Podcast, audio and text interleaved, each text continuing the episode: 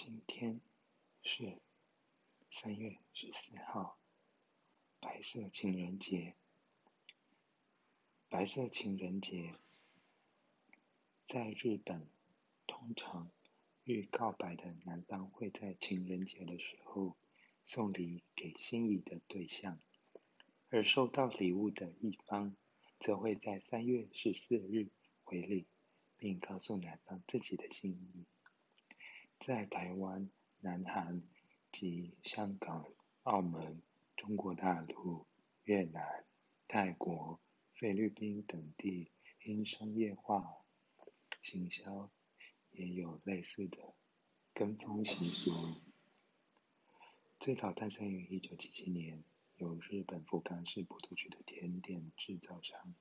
石村万盛堂所发起，早于一九零五年创业的石村万正堂，以一种蛋黄做的日本传统甜点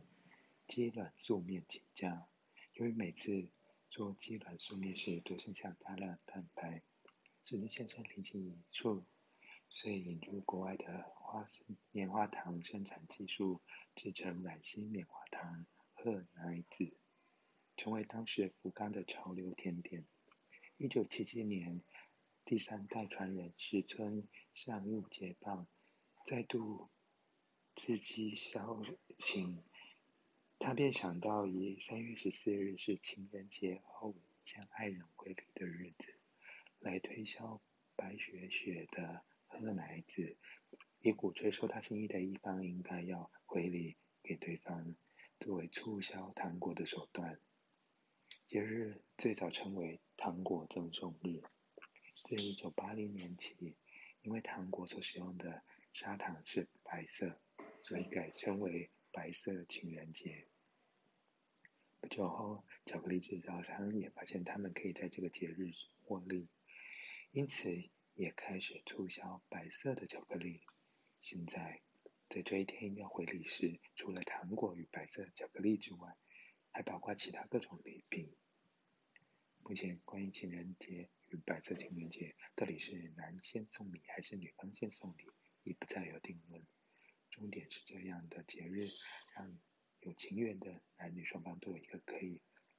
发挥与表达自我心意的时机。根据日本全国一国子工业协同组合解说，白色情人节定在三月十四日的原因是有公元三世纪时。